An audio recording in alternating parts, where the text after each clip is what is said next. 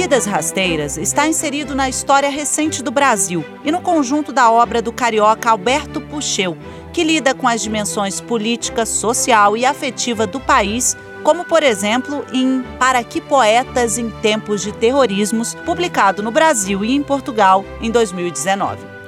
Vidas Rasteiras, publicado no Brasil pela editora Cult, compartilha poesia e filosofia para questionar as vidas rasteiras, miúdas e frágeis, sempre vulneráveis à nossa realidade. Ouça a seguir uma análise desta obra que olha o nosso tempo de frente, pelo professor, poeta e ensaísta Alberto Pucheu.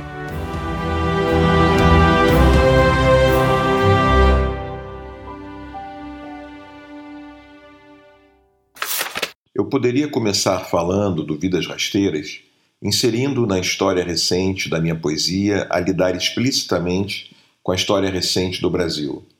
Mais cotidiano que o cotidiano, publicado em 2013, tem muitos poemas que lidam com o nosso país, da passagem do governo Lula para o governo Dilma até as jornadas de junho de 2013, incluindo-os.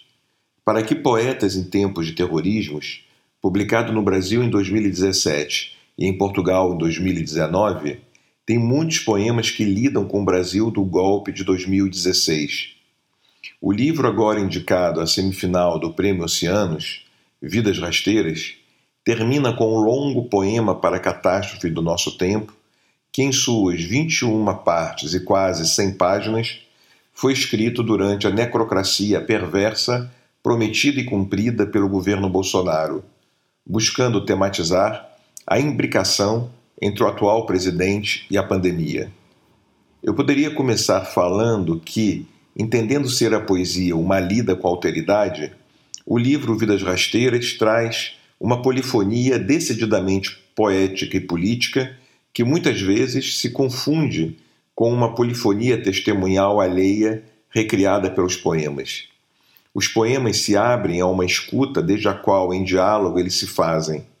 De frases negacionistas do presidente, de testemunhos de mulheres torturadas pela ditadura, de textos sobre a pandemia daqueles e daquelas que a pensaram, do que ocorre em uma viagem amorosa por países distantes que acabam por tensionar o nosso, do dito dramaticamente inesperado em uma mesa de bar por uma poeta e, como o título do livro indica, de pessoas quaisquer cujas vozes contam suas histórias singulares que impressionantemente se confundem com a história do país.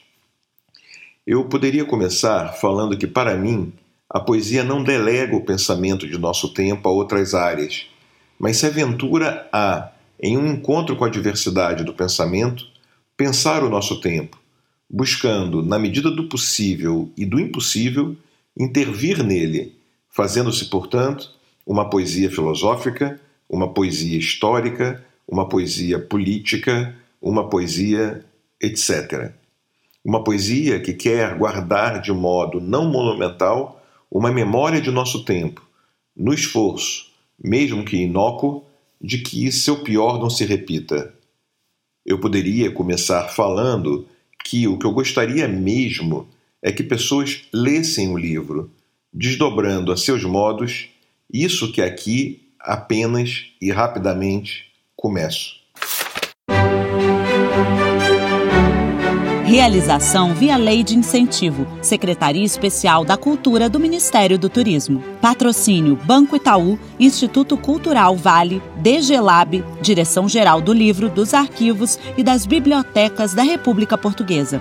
Itaú Cultural e Ministério da Cultura e das Indústrias Criativas de Cabo Verde. Apoio CPLP, Comunidade dos Países de Língua Portuguesa.